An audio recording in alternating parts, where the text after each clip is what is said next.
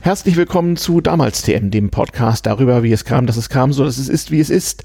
Ähm, ich habe mich mal wieder äh, mit einem meiner Stamm-Mit-Podcaster zusammengefunden, nämlich mit Luis. Hallo Luis. Ja, hier ist der Luis. Ich war schon ein paar Mal ja. in diesem Podcast da. Ja, bei legendären Folgen. Ähm, ansonsten machst du ja vor 100, äh, vor 100.de mhm. Podcast zusammen mit Steffen. Steffen ist wissenschaftlich verhindert und kann deswegen heute nicht. Ähm, welche äh, Folgennummer das wird, weiß ich noch nicht. Äh, es sind gerade so mehrere Produktionen in der Pipeline. Wir schreiben Oktober 2018. Und welches Thema haben wir heute? Heute haben wir das Thema Visitenkarte. Ein wunderschönes Thema, diese kleinen Stückchen Papier. Genau, bedruckte äh, rechteckige Pappkärtchen, äh, deren Bedeutung äh, sich nicht immer jedem gleich erschlossen haben und die vielleicht irgendwann den Archäologen oder so oder den Kulturwissenschaftlern mal Rätsel aufgeben. Obwohl es gibt bestimmt kulturwissenschaftliche Forschungsarbeiten über die Visitenkarte. Ich habe aber keine gefunden. Ich habe mir auch Späße gemacht. Ich habe meiner Freundin auch erzählt, ja, ich heute Abend treffe ich mich mit dem Stefan und wir mhm. nehmen eine Folge über Visitenkarten ja. auf und dann die Reaktion abgewartet. Und was hat sie gesagt? Schweigen. Okay. Und Schweigen. dann Schweigen und dann ein großes Fragezeichen. Ah, okay, okay, okay, ja.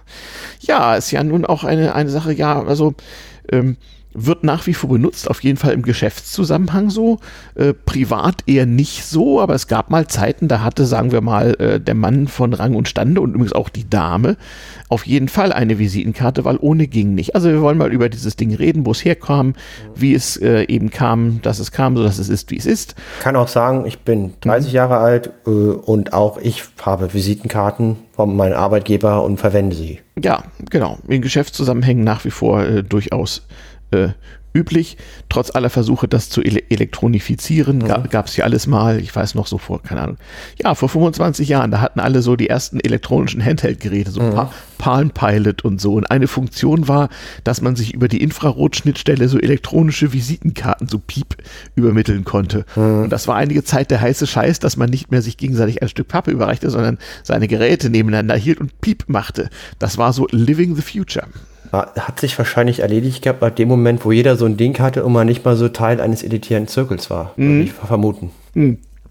Wie mit aller, äh, mit aller äh, ähm, modernen Technik. Natürlich war das immer ein Statussymbol. Eine Weile lang wurde man äußerst schräg angeguckt. Aber natürlich hatten wir nebenbei auch noch eine Papierversion. Und man braucht sie auch heute noch manchmal, um so die Kontaktdaten von Leuten irgendwie ähm, ja, zu archivieren, sich daran zu erinnern. Hm ist halt schön analog, man braucht keinen Strom. Ne? Genau. Erzähl mal, Stefan, mhm. der Themenvorschlag kam von dir. Ich fand die Idee super. Mhm. Wie bist du drauf gekommen, darüber eine Folge zu machen? Was ist deine Motivation? Äh, das weiß ich gar nicht mehr. Das ist ja schon ein paar Monate her. Mhm. Ähm, ich glaube, wir sprachen da, sogar wir beiden, ja, wir sprachen darüber, worüber man äh, mal alles so podcasten müsste die nächsten Monate. Mhm. Und ähm, vielleicht hatte ich gerade gerade eine in den Fingern oder so, oder ich wollte das immer schon mal machen. Wie genau, weiß ich nicht. Auf alle Fälle habe ich es dann in meinen Workflow geschmissen.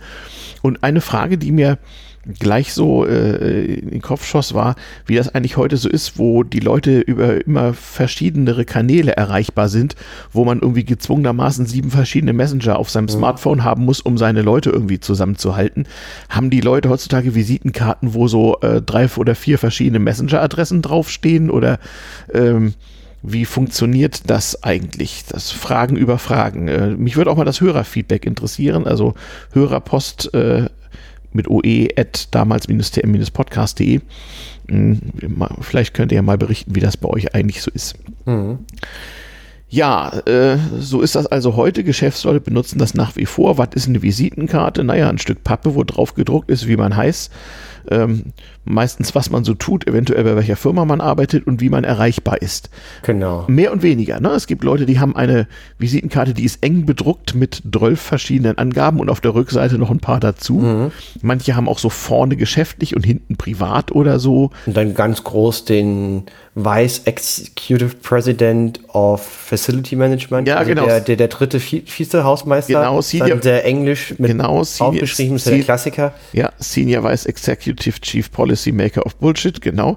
Also Job Titles sind dann natürlich ein ganz heißes Ding, aber ähm, da wollen wir uns mal gar nicht zu sehr drüber lustig machen. In der Tat, äh, in, in, vielen Ländern außerhalb Deutschlands, noch mehr als bei uns, ist so eine Visitenkarte ja auch so im Geschäftsleben so ein bisschen ähm, die hierarchische Einordnung, um zu wissen, mit wem spreche ich hier eigentlich gerade, mhm. mit wem verhandle ich gerade, welche Entscheidungskompetenz darf ich meinem Gegenüber eigentlich gerade äh, zumessen, um so ein bisschen zu wissen, nicht wahr, verschwende ich hier meine Zeit oder ist das der Entscheidungsträger bei meinem Kunden oder nicht. Also, mhm.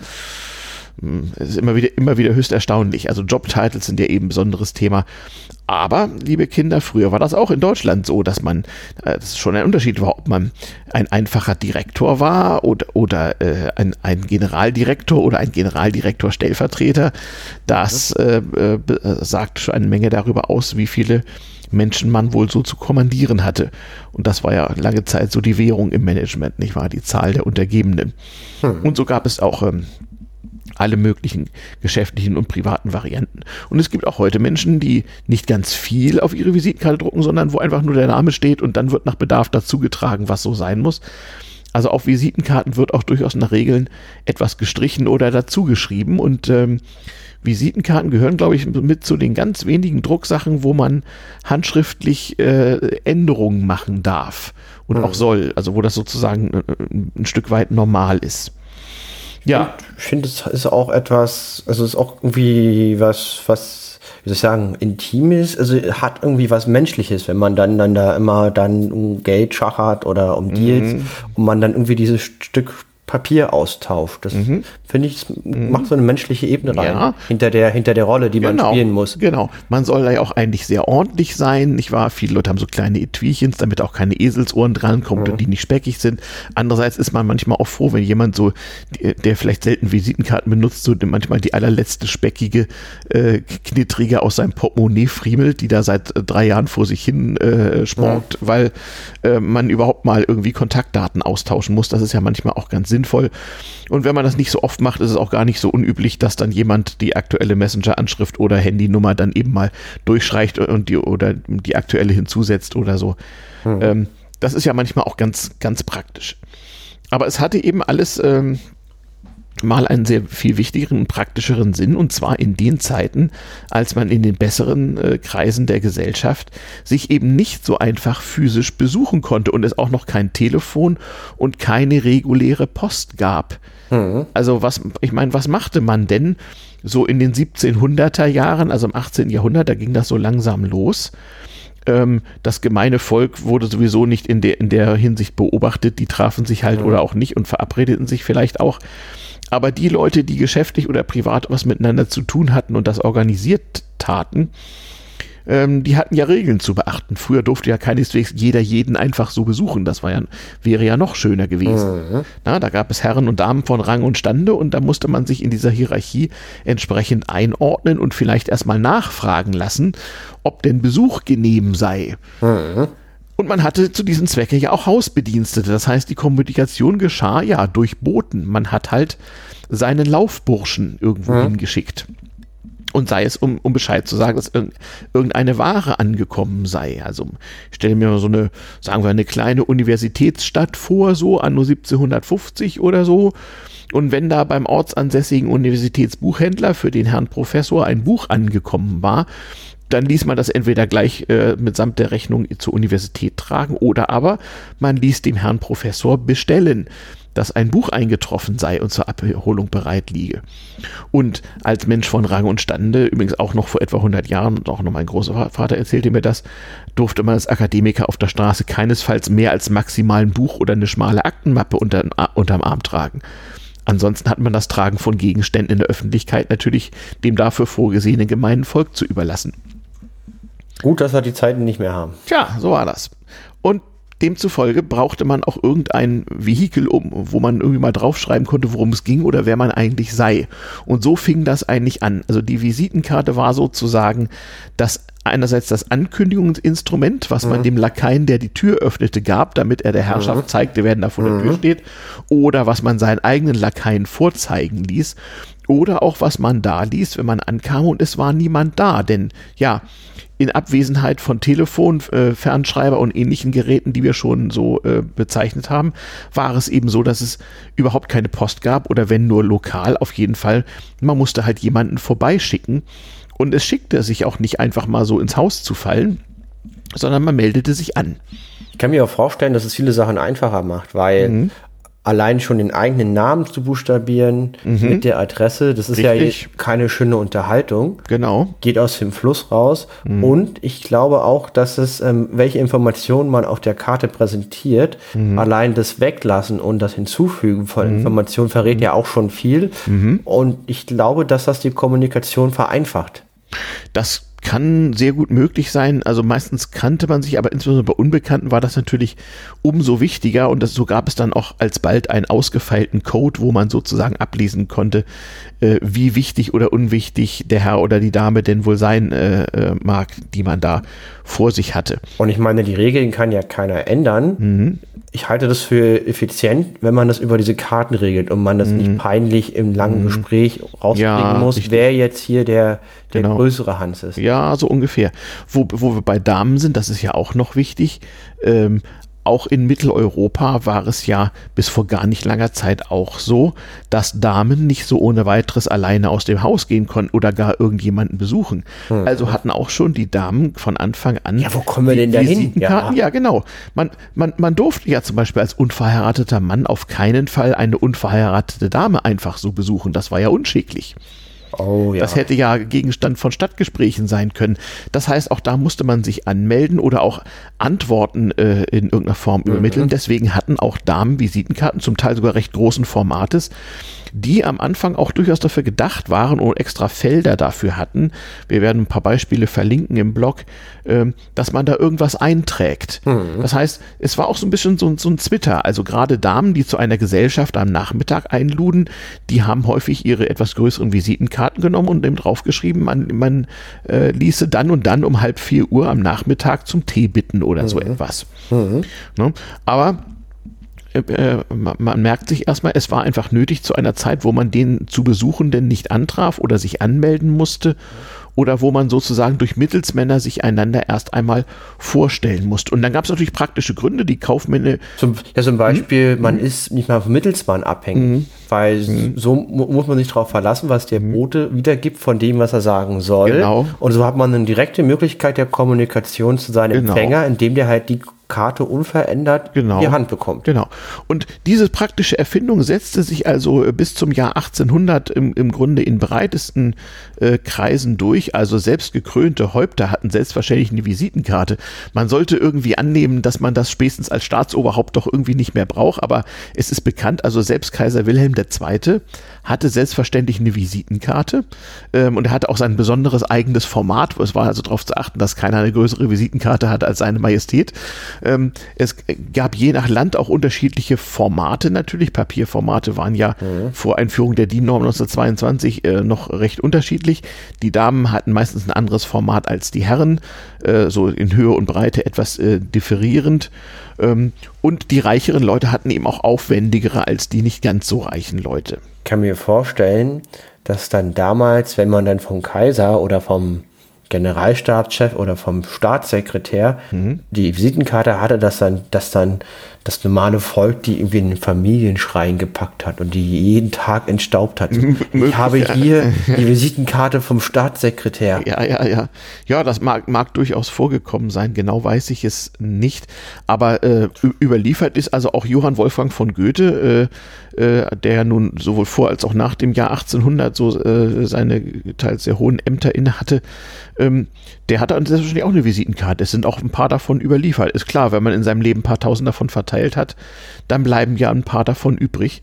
Das war also gar nicht so selten, aber es hatte eben seinen Ursprung in diesen gesellschaftlichen Konventionen, die einen daran hinderten, sich einfach mal so zu besuchen oder miteinander zu kommunizieren. Stell dir vor, du hast eine Johann von Wolfgang Goethe Original Visitenkarte von Ja. der Germanistenparty. Ja, das ist auch nicht schlecht, das stimmt. Das wäre ein starker Auftritt. Absolut, stimmt. Ja, ich meine, Leute mit äh, interessanten Namen haben natürlich auch bessere Möglichkeiten, sich dort sozusagen grafisch in Szene zu setzen. Also heutzutage ist es ja relativ schlicht. Also so äh, gerade in Deutschland so Business-Visitenkarten sind ja äh, meistens relativ billig gemacht und äh, ja, die, die haben überhaupt keinen Charme. Also mhm. bei meinem Arbeitgeber hat jeder eine Visitenkarte und die sehen alle gleich aus. Da gibt es auch keine Unterschiede zwischen den Hierarchien. Da gibt es halt ein Template online, wo man seine Daten eingibt, dann wird es halt gedruckt, fertig. Ja. Und bei jedem Stufwechsel muss man sich halt neue machen lassen. Mhm. Und die hat jeder. Und äh, mhm. äh, dadurch haben die jetzt keinen elitären Status. Mhm. Was ich noch ergänzen wollte ist, mhm. was heute vielleicht anders ist. Also ich kenne das so, ähm, dass man Visitenkarten vor allen Dingen für Reisekosten nimmt.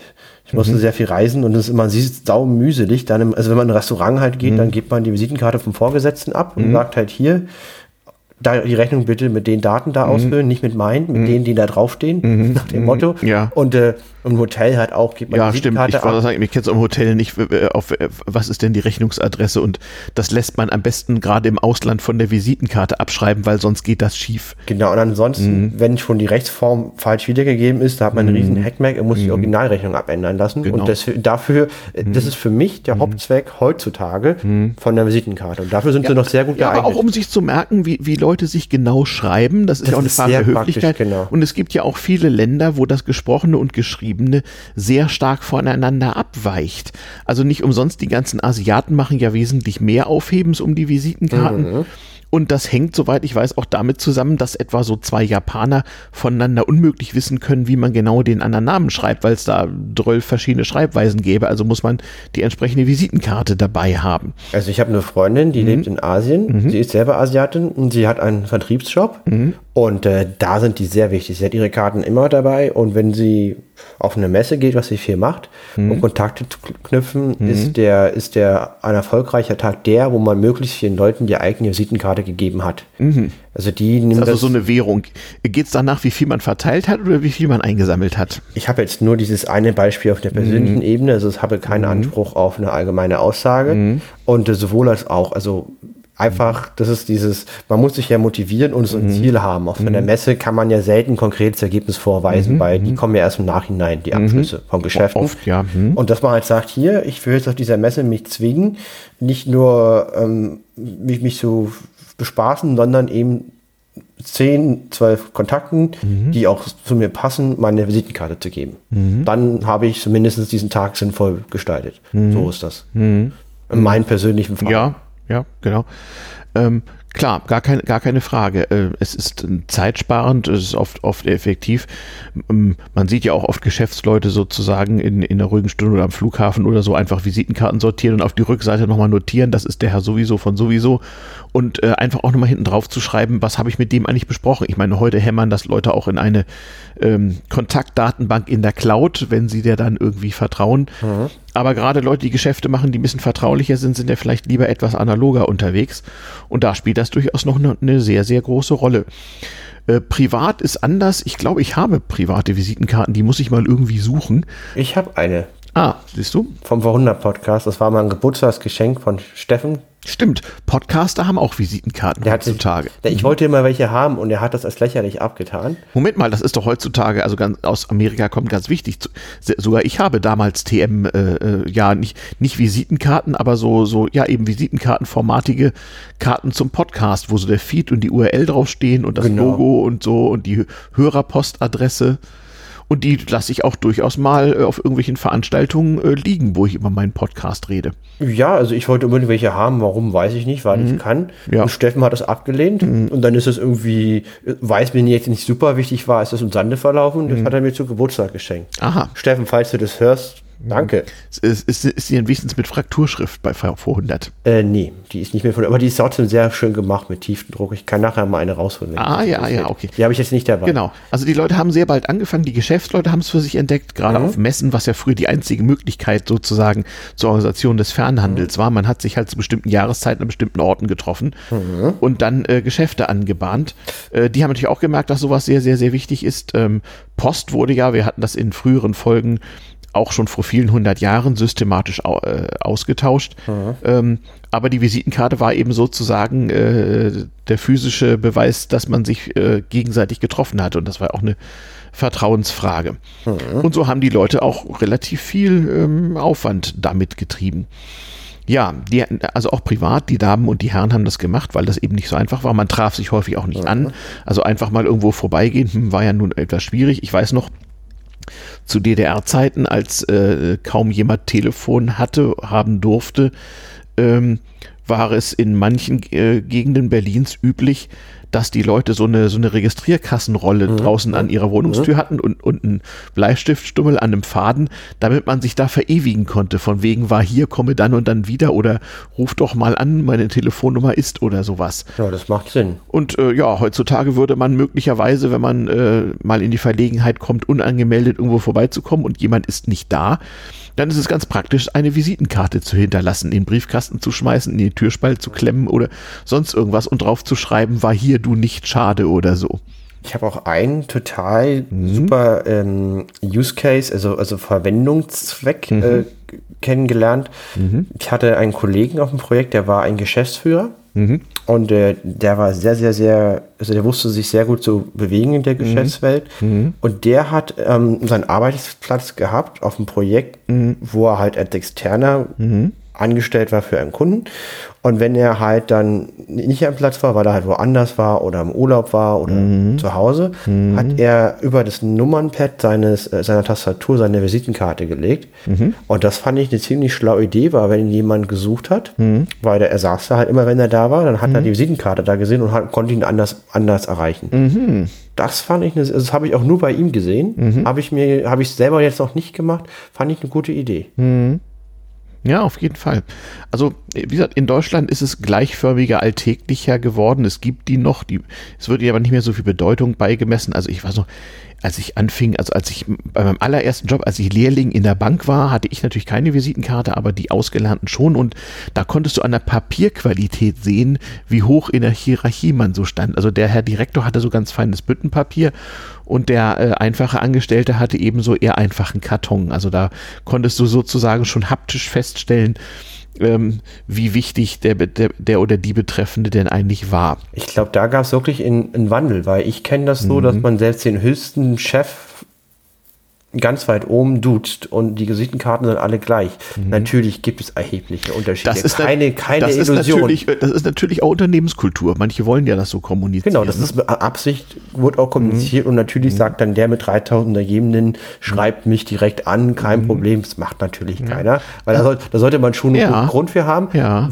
Da gab es aber, glaube ich, einen erheblichen Wandel auch. Ja, aber ich habe noch in, in Organisation und Personalführung an der Universität gelernt, mhm. das ist sehr, sehr wichtig wichtig sei, darauf zu achten, dass man neuen Angestellten auf jeden Fall umgehend eigene Visitenkarten mit Firmenlogo druckt, weil das die Identifikation und die Zugehörigkeit zum Unternehmen unterstreiche. Es sei sozusagen ganz wichtig, dem neuen Angestellten wirklich binnen der ersten Tage auf jeden Fall Visitenkarten mit Firmenlogo zu geben, um auch zu dokumentieren, dass er jetzt zu dieser Firma gehöre, sozusagen. Also das war auch vielleicht eine gewisse Erwartungshaltung. Ja, es, ich finde es auch, also wenn, macht auch Sinn, wenn man als Entscheider oder als Kapitaleigentümer einer mhm. Firma hat man ja ein Interesse, dass die Angestellten mhm. sich mit, den, mit den Arbeitgeber identifizieren mhm. und auch die extra Meile gehen. Ja. Und da ja. ist es vielleicht schlauer, wenn die alle die gleichen Kredit Visitenkarten bekommen und man eben nicht so mhm. Unterschiede macht. Mhm. Finde ich, weil ja. dann ist auch jeder mehr verantwortlich. Ja, das kann tatsächlich sein. Ich erinnere mich gerade so rein anekdotisch, äh, ich habe mal meiner Freundin in der Schule äh, Visitenkarten gemacht und zwar auf Lochkarten.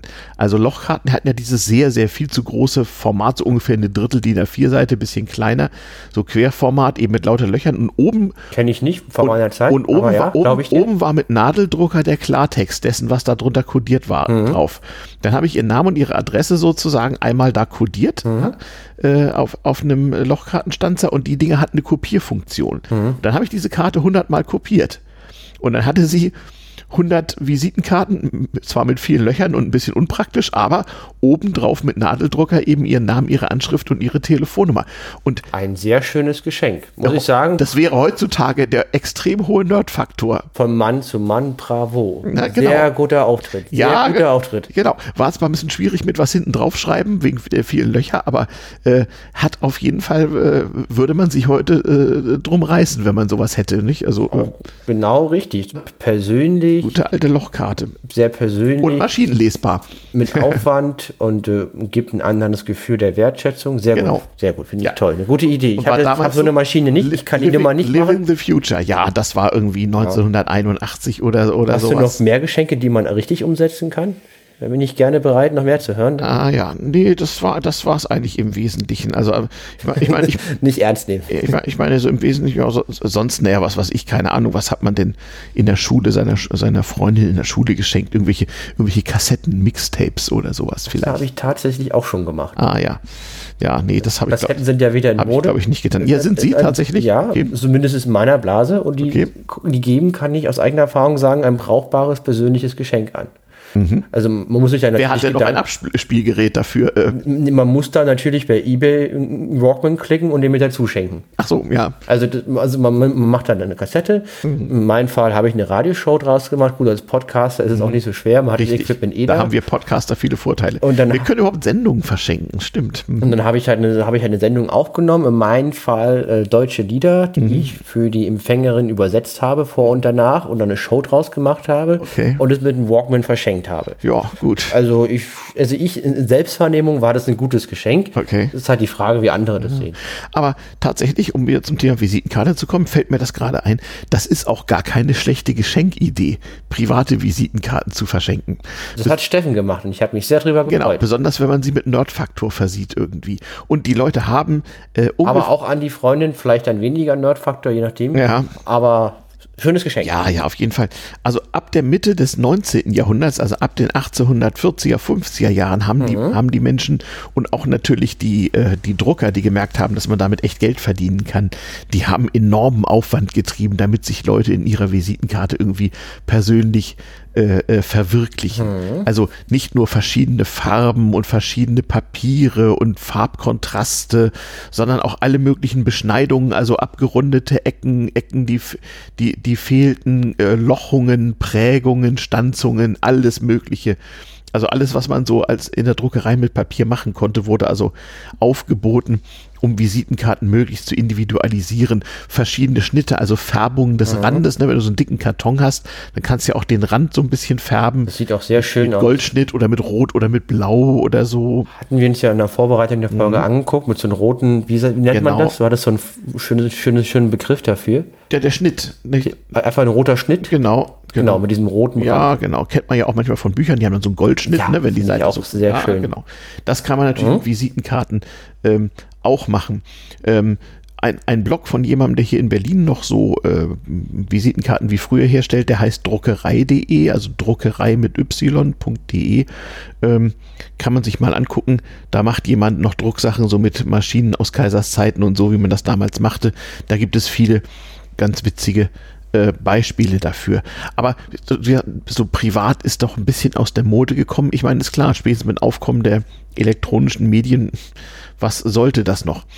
Ähm, es gab einfach dadurch, dass man routinemäßig diese Karten austauschte, privat und geschäftlich, auch alsbald so einen gewissen Code. Also ein Beispiel. Im Geschäftsleben war es, als Visitenkarten noch mühsam und aufwendig und teuer gesetzt werden mussten, nicht unüblich, dass zum Beispiel eine Spedition oder irgendeine Maschinenfabrik zwar große Visitenkarten hatte, durchaus in etwas größerem Format, wo der Mitarbeiter seinen eigenen Namen aber von Hand selber einzutragen hat. Das heißt, es gab die Visitenkarte der Firma und dann stand da unten, äh, unten links in der Ecke überreicht durch Doppelpunkt und daneben hatte sich dann Herr Müller-Meyer oder Herr Schulze per Kugelschreiber zu verewigen. Gerade so im Vertrieb war das nicht unüblich. Also ähm, bei kleineren Unternehmen war es keineswegs so, dass jeder Mitarbeiter seine eigene gedruckte Visitenkarte hätte- hatte. Das wäre ja viel zu aufwendig gewesen. Kann auch Sinn machen. Vielleicht ist es ja auch Genau. gewollt von der Firma, dass man sich an die zentrale Stelle wendet. Und Genau. Vielleicht wollen die ihm auch nicht, dass sie sich auf jeden an den persönlich wenden. Ja, genau. Kann ja Vorteile haben. Ab, absolut. Es soll auch Firmen gegeben haben, wo die Visitenkarten nummeriert waren, Ja. sodass man feststellen konnte, welche Nummern an wen ausgegeben worden sind. Also ich persönlich hätte kein Problem, wenn mein Arbeitgeber das so machen würde, weil dann hätte ich Zweifelsfall auch meine Ruhe mit der Rückanfrage. Mhm. Ja. Also das wäre auch okay. Schwierig ist natürlich auch noch etwas anderes. Heutzutage, also sagen wir damals TM, ähm, hatten die Leute maximal eine private und eine geschäftliche Visitenkarte. Heutzutage ähm, ist man Podcaster, hat einen Job oder hat, nö, ach, man hat mindestens zwei Jobs. Ähm, Ähm, Manche haben auch noch ein Ehrenamt, wollte einen gerade sagen, genau, zum Beispiel. genau, da könnte man ein, auch noch. zwei Ehrenämter. Also es wird unübersichtlich. Irgendwann hätte man dann äh, so sieben Visitenkarten oder so, wenn man das ernst nehmen würde. Ne? Wo, wobei da jetzt auch das vielleicht ein Filterproblem ist, ein Selektionsproblem, dass das vielleicht das nicht der Standardfall ist. Mhm. Also die meisten, also viele Leute haben doch ihr Hauptleben im familiären, wo Mhm. Sie keine Karte brauchen und im Beruf und dann kommt dann nicht mehr so viel dazu. Mhm. Ist ja, ist vielleicht würde ich auch, würde ich sagen, betrifft jetzt nicht alle. Ja, kann sein, das stimmt schon. Also wie gesagt, es war einmal sehr viel aufwendiger, sie herzustellen. Es wurde auch viel mehr Aufwand getrieben und daher wurden auch Restauflagen verbraucht. Also Beispiel, wenn sich mal eine Telefonnummer geändert hat, was früher sehr viel seltener vorkam, aber auch wenn man umgezogen war oder so und äh, Teile der Adresse noch stimmten oder Teile der Telefonnummer oder so, dann war es ganz normal, dass man mit Bleistift ähm, die nicht mehr stimmenden Daten durchstrich und die richtigen daneben setzte. Also man verschwendete die Dinger nicht. Ich muss sagen, ich habe noch nie erlebt, dass jemand was auf eine Visitenkarte schreibt. Nee, Nee, das liegt vermutlich aber an, einfach an meinen, an meiner, an meinen persönlichen Erfahrungen. okay. Naja, und weil heutzutage ist eben so ein Pfennigsartikel, Genau, so wo, wo das egal ist. Genau, also bei jedem und, und wenn die, wenn die Visitenkarten nicht mehr stimmt, dann lässt man sich halt neue machen, kostet ja nichts. Genau. Das war, das war halt früher mal anders. Da gab es auch Codes. Also wir sprachen eben schon über Mhm. die, die, die Firmenvisitenkarten, wo man seinen Namen dann hineinschrieb. Mhm. Ähm, und wo natürlich je nachdem bei Einkauf und Verkauf auch die Papierqualität höchst unterschiedlich war, je nachdem, wie wichtig man sich zu machen hatte. Aber das konnte auch durchaus sein, beispielsweise, wenn man eine Firma hatte, H. Müller und Co. und man war der Kompagnon von dem Herrn Müller, der und Co., dann nahm man diese, diese Geschäftsvisitenkarte und strich den Namen des Müller durch. Dann wusste der, der sie kriegte, dass man nicht der Müller, sondern der Kompagnon war. Tja, muss man halt drauf kommen irgendwie. Und mit Telefonnummern und so war ja auch einfacher. Häufig hatte eine Firma ein oder zwei Telefonnummern fürs ganze Haus überhaupt nur. Das heißt, die konnte man da einheitlich draufstehen lassen mit Durchwahl und so, das war ja nicht. Und telefoniert wurde ohnehin viel seltener. Es wurde eben geschrieben oder äh, eventuell noch telegrafiert oder getelext oder sowas. Ne? Wahnsinn. Also wenn ich mir überlege, Ja, diesen Aufwand Also- würde ja niemand treiben. Doch. also die ganze Korrespondenz mit per Briefe, das, das Mhm. Alles würde, diktieren und so das, das, das entschleunigt das Leben erheblich. und macht das Büro erheblich lauter und bevölkerter. Ja, wollte gerade sagen, da braucht man natürlich mehr Manpower für. Die Leute haben denselben Stress wie heute einfach in, in vollmechanisch abgebildet. Es war einfach nur teurer, aber glaubt doch nicht, dass, dass damals irgendwie äh, weniger hin und her geschrieben wo, wurde, nur weil es keine E-Mails gab oder so. Ne? Also so als Manager an deinem Schreibtisch, da hast du dein Diktiergerät gehabt und dann hast du diktiert, schrei äh, schreiben Sie bitte einen Brief an, an, an Herrn Hermann Müller, Firma sowieso, Genau, und sowieso, dann sowieso. halt die Fachkräfte, die halt Genau. mit, mit, mit, mit, einer, mit einer sehr hohen Effizienz diese Schriftstücke produziert haben. Genau, und einen Durchschlag dazu und das hast du dann äh, ein paar Stunden später in deiner Unterschriftenmappe auf dem Schreibtisch gehabt und dann konntest du unterschreiben und jemand anders hat es sogar für dich eingetütet, frankiert und weggebracht. Und, bei, und bei Firmen kam die Post nicht einmal, sondern zweimal oder in Großstädten auf jeden Fall dreimal am Tag, selbstverständlich. Das heißt, man konnte gerade auch lokal per Brief zum Teil innerhalb eines Tages kommunizieren. Man konnte morgens dem, dem, dem Briefboten einen Brief mitgeben und bekam eventuell schon nachmittags eine Antwort.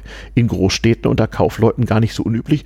Oder wenn es ganz schnell gehen musste, dann hat Herr Direktor halt den Büroboten, den es damals noch gab, einfach mal quer durch die Stadt geschickt mit der Straßenbahn oder so einen Brief abgeben. Na gut, und das das ist dann, meine E-Mails, also Kadenzzeiten sind bei mir 24 Stunden. Alles innerhalb von 24 Stunden ist völlig in Ordnung. Ja. Schneller muss keiner antworten. Das macht man ja heute schon aus Stressschutzgründen. Als die E-Mail neu, neu war, musste es schneller gehen. Und dafür gab es früher das Telegramm. Da rief man dann mit dem Telefon auf dem Telegrafenamt an und diktierte und äh, dann, dann äh, wurde das dahin telegrafiert auf das Postamt der Stadt. Und äh, wenn es ein dringendes Telegramm war, hat sich sofort jemand aufs Pferd, aufs Fahrrad oder was auch immer geschwungen und dieses Telegramm zugestellt. Das ging also auch binnen Stunden. Ja, jetzt haben wir Visitenkarten. Mhm, Jetzt haben wir Visitenkarten, genau. Die konnte man auch verschicken. Es gab auch durchaus kleine Umschläge für Visitenkarten, damit man, da- damit die auch nicht verschmutzen. Denn als die Leute anfangen, sozusagen emotionale Werte diesen Druckerzeugnissen beizulegen, war es natürlich auch ganz wichtig, dass das alles sehr sauber und ordentlich stattfand und um Gottes Willen nichts geknickt oder gar eingerissen war. Im Gegenteil, das war ein Ausdruck von Geringschätzung, also eine verschmutzte Visitenkarte. Das war ja die Grenze der Beleidigungen und es entwickelten sich auch so Codes bezüglich der Ecken, weil ne, wenn man so auf so einem Silbertablett so eine Karte überrei äh, überreicht bekommt, muss man sie ja irgendwie hochnehmen und damit man die nicht so vom Silbertablett abknebeln musste, war eine Ecke in der Regel hochgeknickt, sodass man die auch vernünftig nehmen konnte. Und dieses Knicken war dann ein Code. Äh, je nach Land und Gegend ein bisschen verschieden, aber es gab so vier Hauptanlässe, äh, die man durch Knicken der jeweiligen Ecke nach, äh, nach dem lokal üblichen Code äh, anzeigte. Und zwar einmal besucht und nicht angetroffen, zum Beispiel linke untere Ecke einknicken. Ähm, äh, Gratulation, also man, man wollte jemandem gratulieren, ging also hin zum Geburtstag oder was auch immer, nicht angetroffen, dann knickte man eine andere Ecke.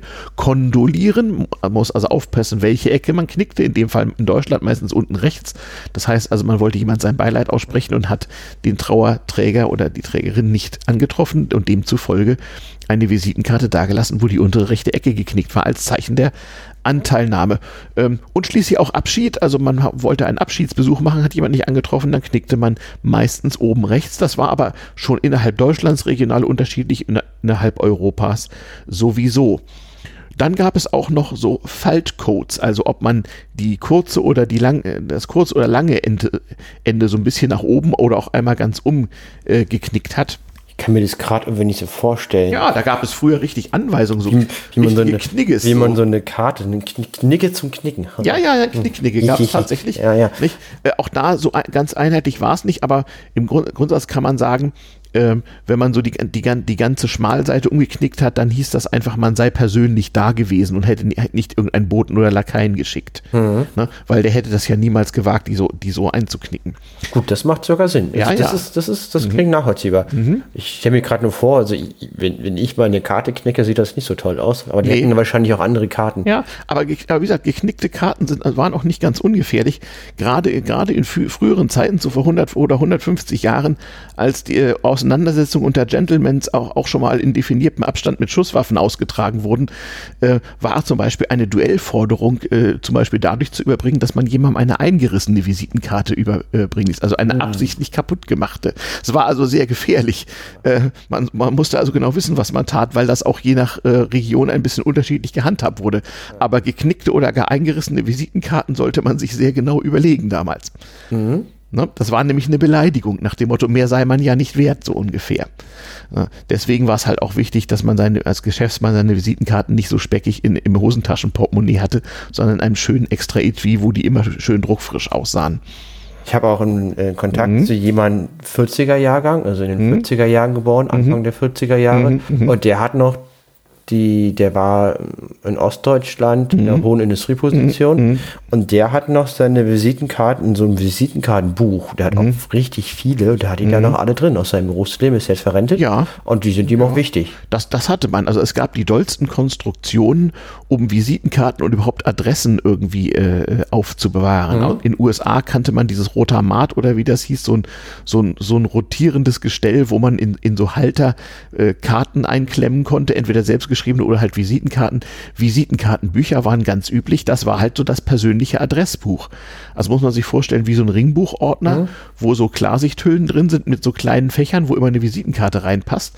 Und da hat man die Dinger dann nach Alphabet, Fir Firma, äh, Nachname, Region, Postleitzahl, was auch immer geordnet, dann eben abgelegt. So hatte man dann sein Adressbuch. Ist ja auch noch heute so bei, also in Outlook ist es so, Mhm. dass halt all meine Kontakte, die ich in, wo ich mich entscheide, die lokal zu sichern, also Mhm. man kann immer eine E-Mail kriegt, sagt, sichern in dem Kontakt, den Kontakt Mhm. und dann wird dann eine Outlook-Visitenkarte erstellt. Es sind dann so eine Übersicht von Visitenkarten. Aha. Das hat sich erhalten dann elektronisch. Und ich habe dann bei mir dann so 200 elektronische Visitenkarten, Ja. die ich, wenn ich das dann würde wollen, ähm, rums, darin rumsrollen kann und dann mich erfreuen kann, wie viele tolle Leute ich denn kenne. Also ich- mache ich natürlich nicht. Ich benutze seit 25 Jahren keine Produkte der Firma Microsoft mehr, aber da kann man mal sehen, wie Ich sich muss. alte Dinge, ja, ja, ich weiß, so ist das halt bei großen gesichtslosen Konzernen.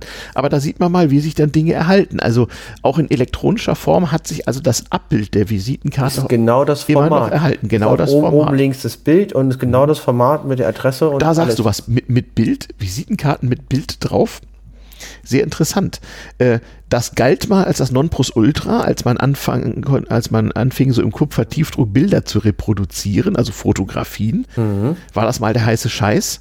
Dann galt es irgendwann als, als unschicklich, also äh, äh, so der, der zivilisierte Mitteleuropäer hatte keine Visitenkarte mit Foto drauf. Mhm. Das äh, fand man lächerlich und später kam das dann wieder in, in Mode. Ne? Also genau, ich wollte sagen, die, also, genau, aber ich kenne Visitenkarten mit Bild auf Papier eigentlich nicht. Mhm. Ja, aber genau. die elektronischen in mhm. diesem Outlook, die haben natürlich oben links dieses Corporate Bild, ah, was, was okay. in meiner Datenbank hinterlegt Ah ja, okay, okay. Interessant. Ja. Ähm, also wie gesagt, auch das, es gab da auch Geschmacksfragen und Etikette. Ähm, es durfte also auch, man, man, musste sich in der Gestaltung seiner Visitenkarte auch so ein bisschen an den eigenen Berufsstand und sagen wir mal die eigene äh, Rolle in der Gesellschaft und Hierarchie so, so, ein bisschen, so ein bisschen halten. Also ein Handwerker hatte dann auch eher äh, so sehr handwerklich und äh, äh altdeutsch äh, äh, formatierte Visitenkarten. Ähm, ein Mathematikprofessor hatte möglicherweise welche, die irgendwie darauf hinwiesen und sei es nur, dass da irgendwo im, im Millimetermaßstab auf der Rückseite an, an der Seite irgendwie so, so ein Lineal abgedruckt war oder sowas. Das gab es schon mal, ne? Ähm, von wegen praktisch. Ähm, es gab auch Geschäftsleute, die hatten auf der Rückseite ihre Visitenkarten so den Jahreskalender oder so mhm. mit ein paar wichtigen Daten. Dann hatte man sozusagen gleich noch irgendeinen Zweck. Ist klar, als keine elektronischen Geräte da waren, man maximal noch eine Armbanduhr hatte, so da war das ganz praktisch, so einen Kalender in der Tasche zu haben. Das war ein Grund, die Visitenkarte zu behalten. Und das könnte ja mal wichtig sein. Ärzte hatten das auch häufig, nicht? Man hatte nicht etwa die Visitenkarte von Herrn Doktor selber, sondern von der Sprechstundenhilfe. Und da war auf der Rückseite ein Kalender abgedruckt und da konnte dann angekreuzt werden, wann man das nächste Mal zu bekommen hätte. Ja, das kenne ich auch. Mhm. Finde ich eigentlich eine, eine schicke Idee, weil ich finde es immer doof, wenn man dann sich dann mündlich die Termine abstimmt. Mhm. Da kann schnell mal ein Kommunikationsfehler zuschlagen. Genau, genau. Und auf die Weise hat dann der Patient auch gleich die Kontaktdaten und die Öffnungszeiten und sowas alles parat. Also ist ein durchaus praktisches Ding, was auch heute noch äh, seine Rolle spielt ja überhaupt Sonderformen. Also wie gesagt, die Leute fingen dann äh, Mitte des 19. Jahrhunderts ein Schlag, an, schlagartig unglaublich kreativ zu sein. Also man hat sich gerade so darin überboten, geschmackvoll oder auch mitunter recht geschmacklos mhm. in irgendeiner Form hm, sich da zu verewigen. Also überliefert sind dann so Dinge wie Kinobesitzer hatten sehr, hatten sehr gerne Visitenkarten mit, mit, mit einem Abreißrand, wie so eine Kinokarte halt. Mhm. Ähm, äh, die Herren Ingenieure hatten selbstverständlich irgendwelche Maßstäbe, Logarithmen oder sowas da drauf, ist ja klar. Ähm, äh, es gab dann auch sehr bald Leute, äh, die dann Visitenkarten mal aus ungewöhnlichen Materialien machten. Also äh, auch heute noch gibt es Spezialfirmen, da kannst du dir deine Visitenkarte nicht nur in Plastik im Kreditkartenformat machen lassen, sondern auch in Metall oder aus Holz oder sonstigem recycelbaren Material. Mhm. Manche finden es halt ganz witzig. Also da sind der Fantasie keine Grenzen gesetzt ich weiß nicht, so eine metallgeprägte Visitenkarte ist vielleicht ein bisschen unpraktisch, so ein bisschen schwer, aber hey, wenn man auffallen grad, will. Ich denke gerade drüber nach, was ich irgendwie witzig finden würde, wäre eine Streichholzschachtel. Das ist ja auch so ein Pfennigartikel. Mhm. Und dann da die wichtigen Daten noch eine Streichholzschachtel drauf. Aha. Finde find, okay. find ich wie gerade lustig. Zünden die Ideen. Hm. so noch, noch dazu dumme, dumme Werbesprüche dazu. Ja, keine Ahnung. Ich meine, da hat die halt noch irgendeinen Sinn an sich und die Hoffnung ist, dass er die vielleicht behält und die ernsthaft von nutzen der, der Ja, das, das, das, kann natürlich sein, das stimmt. Meine, meine Werbestreichholzschachteln sind ja total mhm. verbreitet und Restaurants zum Beispiel, warum nicht Werbevisitenkarten Streichholzschachteln. Mhm. Kann man nicht vorstellen, dass das so teuer ist. Nö, wahrscheinlich nicht. Außerdem, wie gesagt, es wurde ja immer schon viel, viel Aufwand gemacht. Also es war gar nicht unüblich, ähm, dass die Leute für diese Drucksachen relativ viel Geld bezahlten. Ähm, auch heute bezahlst du für eine, für eine handgesetzte, für dich designte, mhm. 200 mal gedruckte Visitenkarte ohne weiteres mal 50 Cent pro Stück oder so. Du hast doch da einen Kontakt von jemandem, der das Hand ja, ja, macht. Ja, ja, druckerei.de, genau. Äh, das ist hier in Berlin so einer, der das, das macht. Da gibt es da gibt's noch mehrere, die so damit ganz gutes Geld verdienen. Mit so alten Maschinen und, alter und, das, und das Handwerk genau. bewahrt haben. Mhm. Genau. Die Druckerei mit Y hinten, ne? Und genau. ist auch verlinkt in der Folge. Ja, der, genau, werde ich auch verlinken. Ähm, tatsächlich, also das sind äh, Beispiele dafür. Mhm. Und ich, ich weiß also, dass auch hier in Berlin solche Druckereien, die das noch wie früher machen, die haben äh, zum Beispiel ganz viele Kunden aus Japan, weil in Japan ist das mit Visitenkarten mhm. ein ganz heißes Ding und da gibt es natürlich noch eine Million Codes, äh, so von pa Papierqualität und Maserungsrichtung, Format und ich weiß nicht was. Man wie, muss sich wie, verneigen und dann da ist genau. wahrscheinlich genau. auch die, der Anschlagwinkel beim des, des linken Ohres beim, beim ja, Verneigen natürlich das, auch sehr wichtig. Wie das bei den Herren Japanern so ist. Also ja. die, die haben das einmal so richtig durchgenördet. Und wahrscheinlich ist ein Druckfehler auf einer Visitenkarte in Japan ein Grund für einen rituellen Selbstmord oder sowas. Wer weiß es nicht. Es ist, es ja. das ist auf jeden Fall. Die betreiben da richtig großen Aufwand. Und das habe ich in der Tat auch noch gelernt, so im Zuge von Reisen, so als äh, anständiger Geschäftsmann von Welt. Ähm, dieses japanische Visitenkartenüberreichungsritual. Äh, so richtig rum mit Verbeugung im richtigen Abstand und Winkel und mit beiden Händen. Und wenn man eine bekommt, dann auf jeden Fall erstmal genau betrachten, nicht einfach weglegen, sonst unhöflich, sonst ist man schon mal raus. Unkultivierter Europäer so. Nicht? Ja. Wenn ich das jetzt auf. Schlag machen würde, dann mhm. würde ich ganz ehrlich sagen, ich habe das noch nie gemacht, ich beherrsche das nicht, ich würde mich gar nicht erst versuchen. Doch, weil, ich habe das weil oft getan. Also man, man, müsste das sich, aber man müsste sich damit beschäftigen. Ich mhm. würde mir nicht zutrauen, das jetzt wirklich im echten Einsatz mhm. ohne Üben das zu machen. Ja, ja, gute, ja, gute Frage. Ist ohnehin heute schwierig. Also ich meine allein schon. Ich finde, da kommt man auch wieder mit Ehrlichkeit weiter. Einfach sagen, ja. hier ist mein erster Visitenkartenaustausch in Japan. Ähm, ich ich gebe es Ihnen jetzt einfach so und, ähm, mhm. und äh, ja, fertig aus. Ja, ja, ja. Ehrlichkeit, wenn man das ein bisschen charmant macht. Naja, wenn der Gegenüber auch weltgewandt ist und weiß, dass es in Europa nicht so ist, dann wird er sich in keinem Fall irgendwas anmerken lassen. Das ist ja auch sehr, sehr Ja, das ist sowieso der Japaner. Nie, niemals irgendwas anmerken lässt. Ne? Lieber als wenn man sich dann falsch verneigt und sich total erniedrigt oder den anderen erniedrigt. Oder, oder in der, nicht in der richtigen Reihenfolge oder, oder, oder. Also Halbwissen ist ja immer am gefährlichsten. Absolut, gar, gar, gar keine Frage. Aber wie gesagt, wir benutzen es ja auch heute noch. Also ich stelle es mir jetzt etwas schwierig vor. Also URL, Mail, Phone, Nickname, Social Media Accounts, diverse Messenger, äh, PGP Key ID, äh, würde ganz schön voll werden, wenn man heute so seine üblichen Kontakte hat. Also, wenn ich mir zum Beispiel überlege, meine E-Mail-Signatur hat irgendwie sieben oder acht Zeilen, um irgendwie so mhm. auszudrücken, wie man mich irgendwie erreicht, je nachdem, was man gerade benutzt. So. Da ist vielleicht auch weniger mehr, weil, wenn man wirklich will, findet man ja eh jeden in der allwissenden Müllheide. Wenn ja, wenn, wenn er keinen Allerweltsnamen hat, das kommt drauf an. Ja, aber auch dann. Also, ich meine, mit der Visitenkarte, wenn man einfach nur den Namen und den Arbeitgeber und die Position mhm. oder so mhm. darauf drückt, also weniger ist mhm. mehr, mhm. dann ist man ja eigentlich schon findbar. Also prinzipiell ja, gerade wenn man eine private Homepage hat oder irgendwas. Also ich würde heute sicherlich, wenn ich privat eine Visitenkarte haben wollen würde, boah, da würde ich ja im Zweifel mein, mein, mein Nickname und meine URL draufschreiben oder nur das. Also ich habe wirklich keine, ich interessiere mich eigentlich ganz selten mhm. ähm, für irgendwelche Daten, mhm. weil ich brauche nur den Namen und den muss ich ihm richtig schreiben können. Mhm. Das ist das Wichtige. Naja, ist, und dann ist schon ganz wichtig eine E-Mail-Adresse und vielleicht auch noch den Key vom, den, den Key, äh, die Key-ID von, von meinem äh, Public Key, die würde ich vielleicht schon noch draufschreiben, weil das ist praktische Nutzung. Und eine Handynummer ist auch nicht so schlecht. Die soll nicht jeder unbedingt haben. Die will man vielleicht nicht unbedingt in der E-Mail-Signatur haben oder vielleicht die Handynummer, auf der man tatsächlich äh, gut erreichbar ist, so, das könnte man dadurch ein bisschen steuern. Ja, möglicherweise, ich weiß nicht. Aber ich wollte nur sagen, warum das nicht ganz so kritisch mehr ist, mhm. Äh, ist halt, also man findet eigentlich jeden, zumindest im internationalen Geschäftsfeld mhm. bei Zing. Da ah, ist äh, jeder. Sing das oder ist Crossing, dieses Business-Netzwerk, wo man bezahlen muss irgendwie. Ne? Kenne ich nicht. Es gibt, äh, ich, ich, meine auch nicht Sing, das war auch Quatsch. LinkedIn gibt es auch noch zur nee, Zeit. Es gibt diverse solcher. Äh, nee, nee, es gibt den Marktführer, der ist ganz klar LinkedIn Aha, und der ist international. Sing okay. ist so ein deutschsprachiges Blasending. Ja, ja, ja. Aber wenn, wenn, also wenn ich mhm. auch ein Projekt hier international ist, habe ich jetzt erst vor drei Wochen Kickoff gehabt und ich habe alle Leute, die, die, die mich interessiert haben, ja. habe ich mir den Namen aufgeschrieben auf Papier ja. und habe die alle bei LinkedIn sofort gefunden.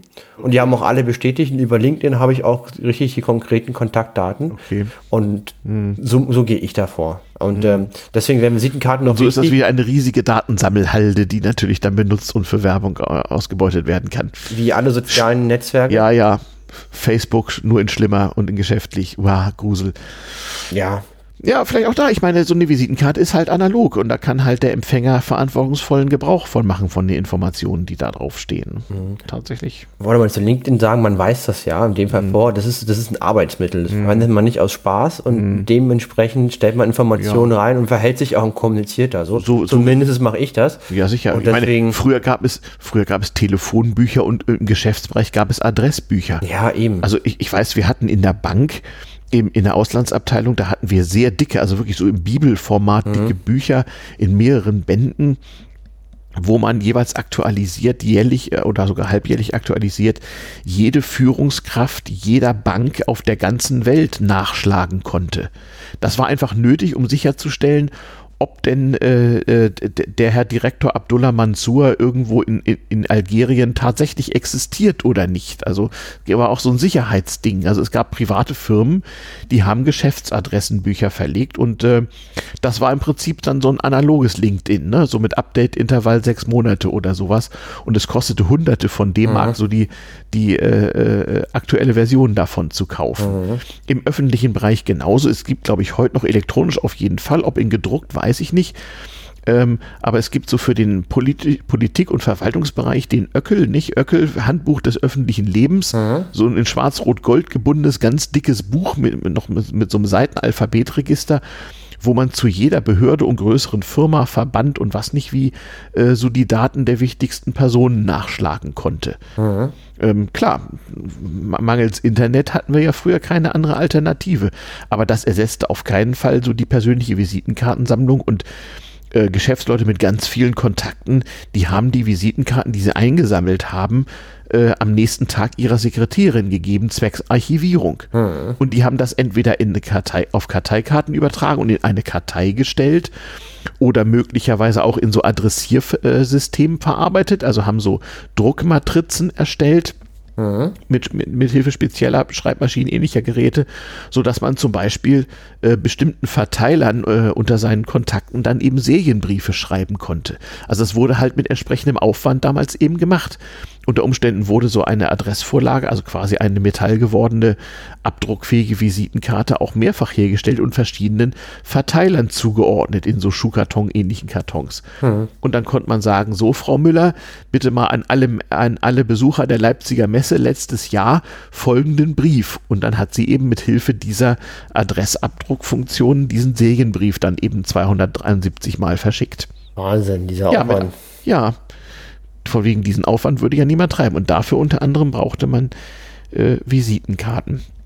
Aber du hast recht, im Grunde genommen, heutzutage brauchst du, ja, was brauchst du noch? Also bei, in meinem Fall braucht man einfach nur meinen mein Nickname, der ist ziemlich unique. Damit kommt man in allen. Genau. Du brauchst eigentlich nur eine große Visitenkarte. Wo drauf steht Ayuvo. Genau.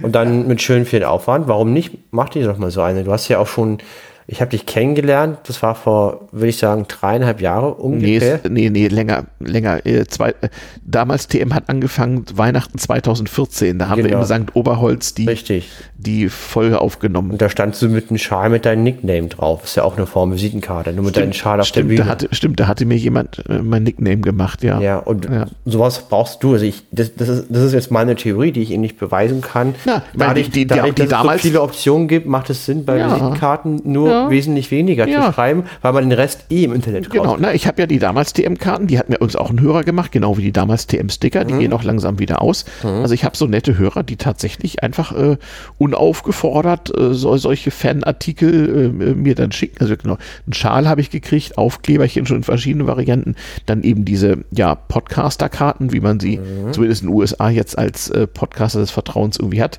Ähm, was habe ich noch irgendwie? Ich glaube, ich habe auch mal einen Pullover gekriegt, wo, wo, wo Ayuvo eingesteckt war. Oder damals TM, ich weiß nicht mehr, genau, ein T-Shirt. Also ich war, ich bin ja in Merch unheimlich schlecht, ne? Andere Podcaster haben irgendwie Fanshops auf Spreadshirt und sonst irgendwie und ich habe irgendwie nichts. Aber gut, ich habe ja auch kein Gedudel, keine Musik, kein Intro, kein Outro, sondern mache den Podcast so wie der liebe Gott den Podcast getroffen das hat. Bei den Visitenkarten wäre mal, fände ich eine witzige Idee. Also es sind auf jeden Fall prima Geschenke. Vielleicht sollte ich das auch dieses Jahr zu Weihnachten mal wieder machen.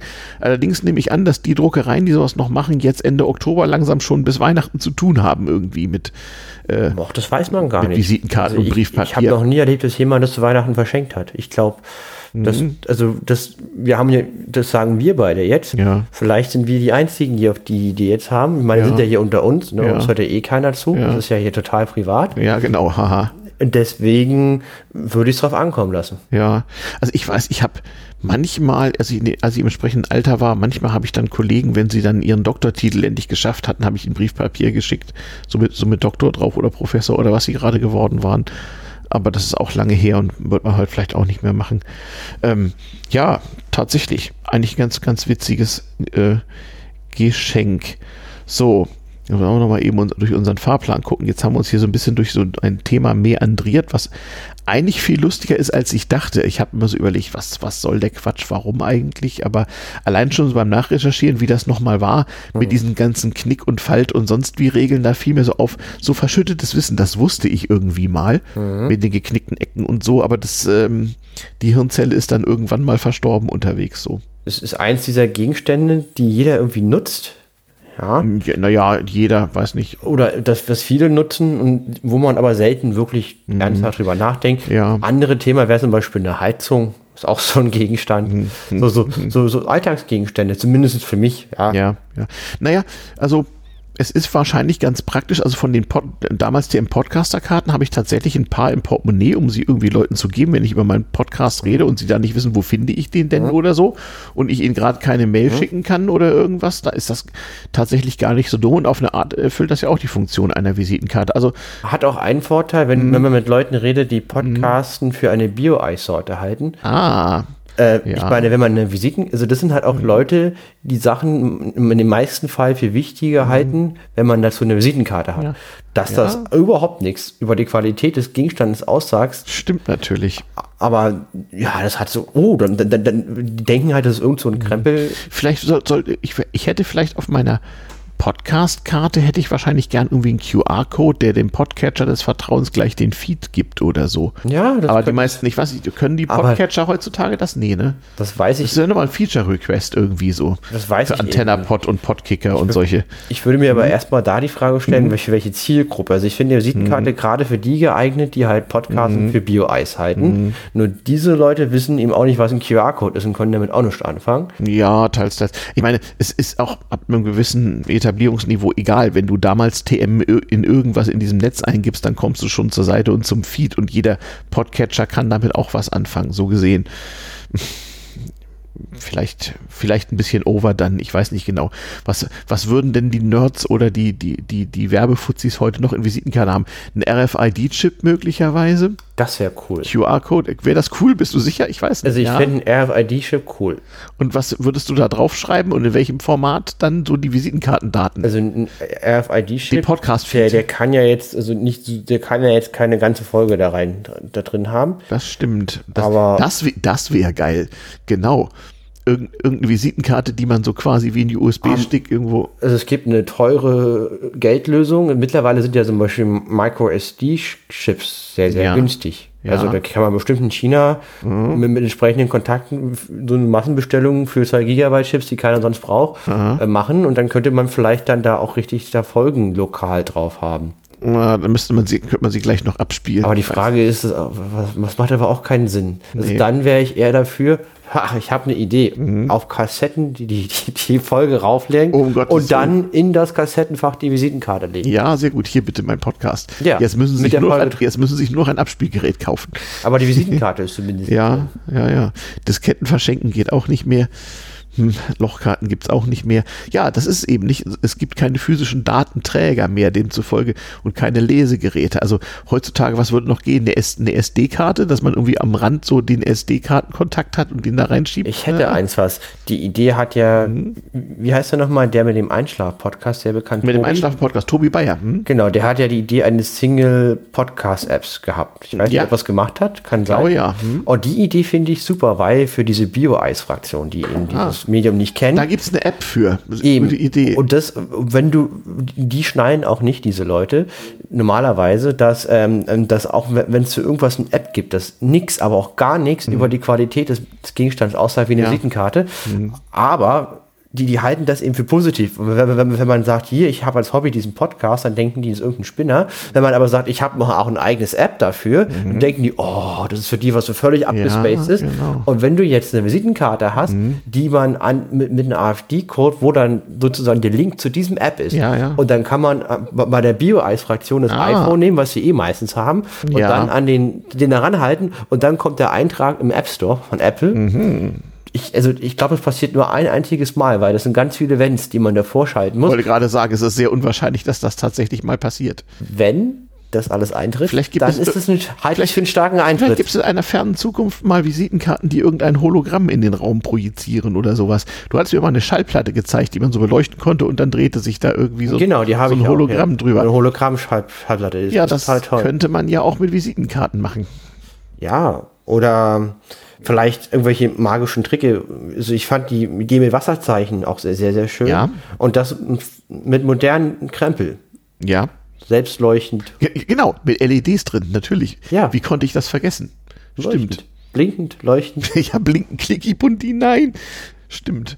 Ja, ich meine, heute kosten ja auch Computer nichts so. So gesehen könnte man auch eine Visitenkarte haben, die ein Computer ist. Vielleicht, vielleicht um richtig gut programmierte Webseiten zu treuen. Also eine richtig gute Webseite ist, hat immer blinkende Buchstaben, mhm. ne, die sich alle bewegen.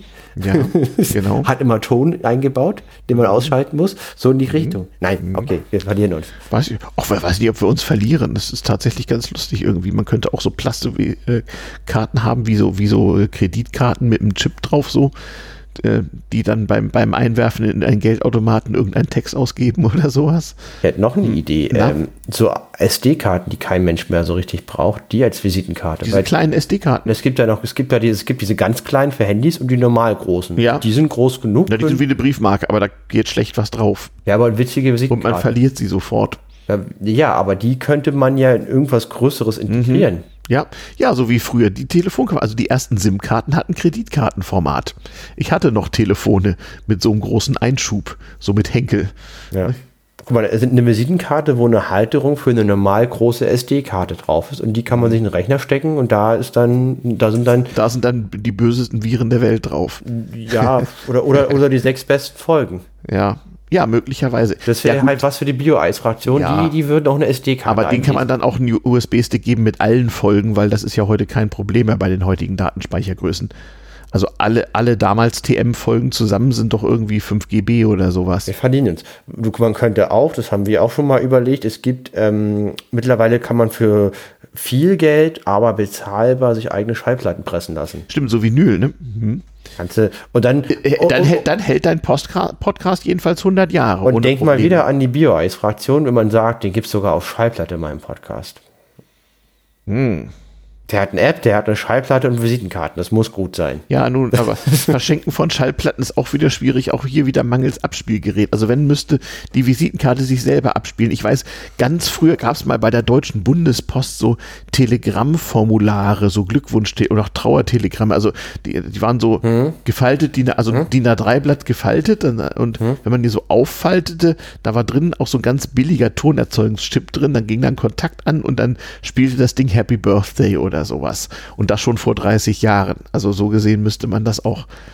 Also ganz ehrlich, mhm. wenn ich, wenn mich jemand so, eine, so, so, ein, so, ein, Ding in die Hand drückt, ich klappe mhm. das auf und dann kommt dann so einer plärrenden 50 Cent Lautsprecherqualität. Mhm. mhm. Herzlich willkommen zum damals CM Podcast raus. Ja.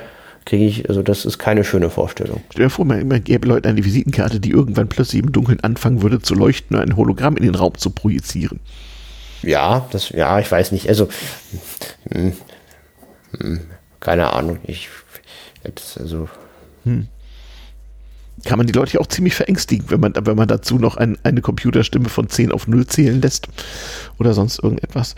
Wir verlieren uns. Ich glaube, ja. wir, wir haben es so einiger, einigermaßen zusammen oder haben wir irgendwas Wesentliches vergessen? Also, ich habe noch eine Erinnerung ja, und ja. zwar ähm, auf Messen. Mhm. Das kenne ich. Äh, Visitenkarten, der Klassiker, mhm. eine Tombola, Visitenkarten-Tombola. Ja, äh, das ist das billige Adresssammeln von, von früher, nicht? Ja. Lange bevor es Facebook und andere Daten gab, musste man seine Visitenkarten in, in so durchsichtige Urnen auf Messeständen schmeißen. Und dann konnte man irgendwie einen Porsche gewinnen, oder wie war das? Ja, mein Vater, der hat mich immer, das fand ich total toll, der war ja. beruflich, ähm, ja. immer auf der Cebit. Ja. Und der hat mich immer mitgenommen. Also da war ich auch jung, also, also und ich habe ihn dann immer bequatscht, weil ich immer was gewinnen wollte. Ja. Dann musste er immer seine Visitenkarte in die Tombolas reinschmeißen.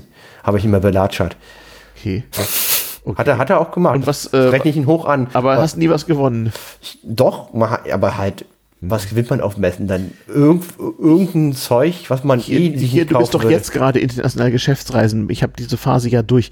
Eine Weile lang standen an großen Flughäfen gerne mal teure Sportwagen und so. Das ist immer noch und so. da war, da war dann so der, die Seitenscheibe nur so fünf Millimeter runtergekurbelt und da sollte man seine Visitenkarte reinwerfen, dann konnte man dieses Auto gewinnen. Und das war im Prinzip einfach Datensammelei. Die gibt's immer noch. Also es gibt zum Beispiel in Dubai am Flughafen habe ich regelmäßig gibt's ein schickes Auto, ja, Mhm. Und ähm, aber man schmeißt da keine Karten mehr rein. Nee. Die wollen dann die E-Mail haben. Ah, die steht ja auf der Karte.